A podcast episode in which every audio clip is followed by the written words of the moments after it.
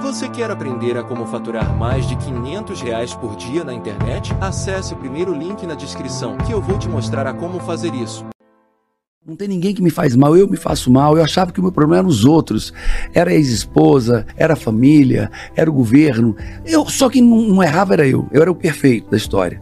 E eu vi que não, eu era o único errado em todo o processo. Toda aquela responsabilidade era minha. E eu tinha me afundado em problemas, em dívida, em divórcio. Eu não tinha dinheiro para comprar comida para o meu cachorro. Eu dei um cachorro porque eu não tinha dinheiro para comprar comida para ele. Eu ainda conseguia ir na casa dos amigos comer. Mas não dá para levar o cachorro na casa dos amigos.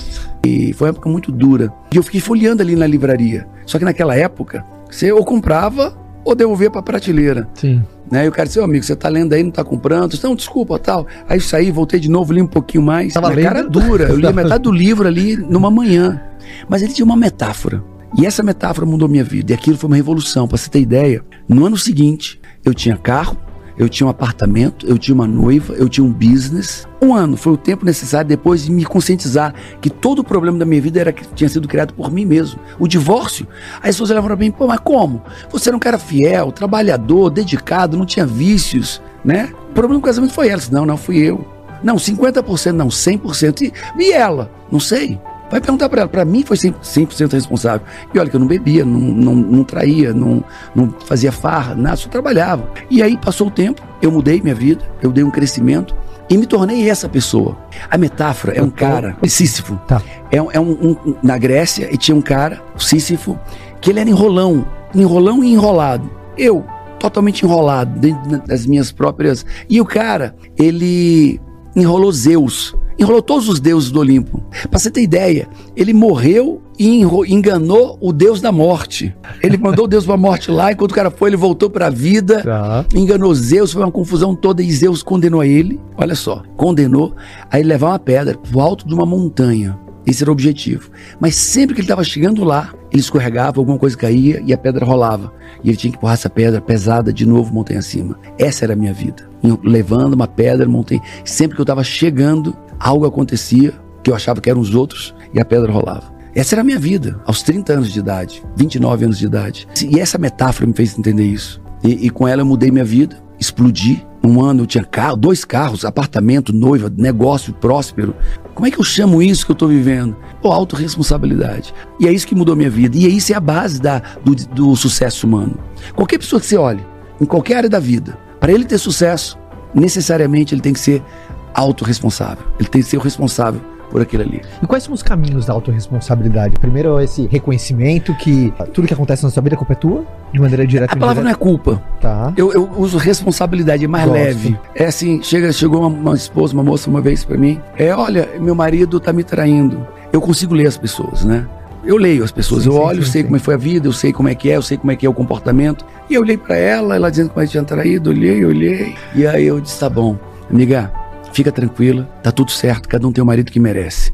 E apertei a mão, e ela olhou assim, mas eu não mereço adúltero. Aí o saindo, eu olhei assim, como não merece? Vamos lá, olha pra mim. Você é grosseira, você é ríspida, você é debochada, você é bruta, você é irônica. E você vai falando tudo que ela fala assim. E ele falou pra você? Eu disse, eu não conheço seu marido ainda, né? E ela olhou assim, mas o pior é que você não faz sexo com ele. Você transforma o seu marido num mendigo sexual.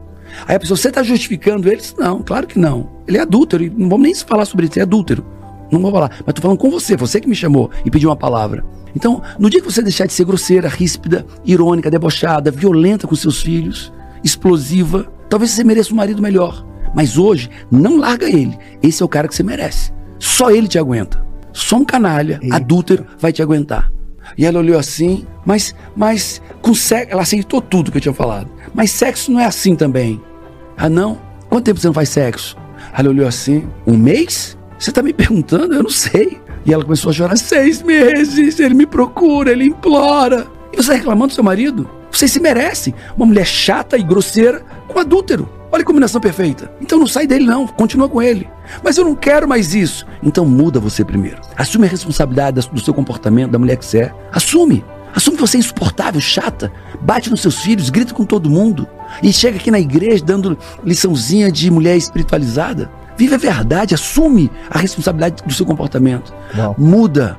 E aí talvez, sabe o que vai acontecer? Ele é tão cretino que talvez ele queira ir embora, porque você vai ser boa demais. Mas hoje você é a mulher certa para ele. A pessoa está acima do peso. Por que, que alguém está acima do peso? Porque tolera. Por que, que alguém está endividado? Só tem uma maneira de me endividar, é gastando. É porque tolera. Por que, que alguém aceita alguém ser grosseiro com aquela pessoa? Porque tolera. Cada um só vive a vida que tolera. Então, cara, você vive isso porque você tolera. Se você não tolerar, você estava lendo livros, você estava se capacitando, fazendo curso de madrugada, você estava trabalhando um horário a mais, você estava fazendo algo. A gente só vive a vida daquilo que tolera. De um, tá acima do peso. Aceitar alguém que lhe machuque é porque você tolera.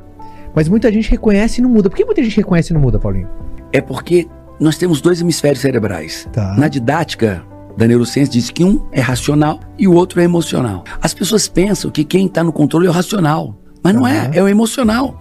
Então imagina, não posso comer tanto, não vou comer tanto. Tá bom, não vou comer tanto. Aí num dia não come, no outro dia está comendo. Racionalmente ela sabe que não deveria. Não vou fumar, não vou fumar, não posso fumar. Diz, passa um dia, dois, no terceiro dia fumando mais do que tudo. Racionalmente nós sabemos quase tudo que deveríamos fazer, mas emocionalmente nós não conseguimos fazer, porque não é na razão. Quantas pessoas sabem que não deveriam gritar com os filhos? Quantas pessoas sabem que não deveriam adulterar? Quantas pessoas sabem que deveriam trabalhar com mais empenho?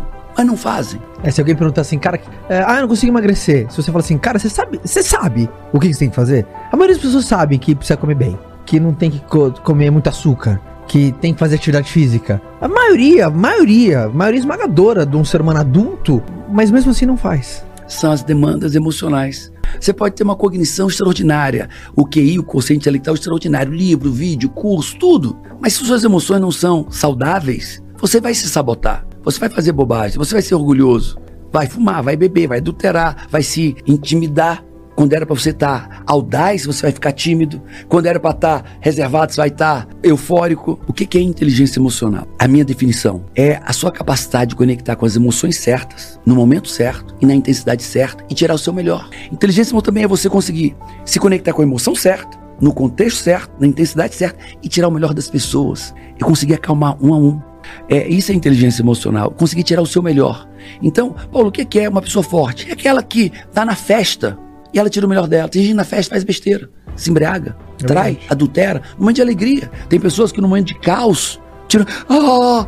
Então, se você consegue, inteligência emocional, você consegue trazer a emoção certa, na intensidade certa, adequada ao contexto, você vai tirar o seu melhor e vai tirar o melhor das pessoas. Tire tudo de mim, tire tudo, mas não tire minha estrutura emocional, que eu recomponho tudo. Quando eu tiro o meu melhor, o melhor das pessoas. Agora, me dê o recurso que for, o dinheiro que for. Se eu não conseguir conectar comigo, tirar o meu melhor. Se eu não conseguir conectar com as pessoas, tirar o melhor delas, não adianta dinheiro.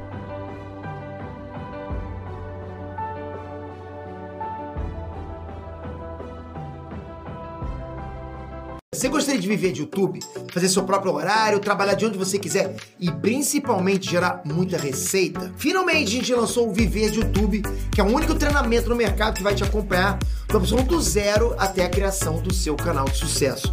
Basta garantir sua vaga clicando no botão abaixo para começar seu império no YouTube, hein?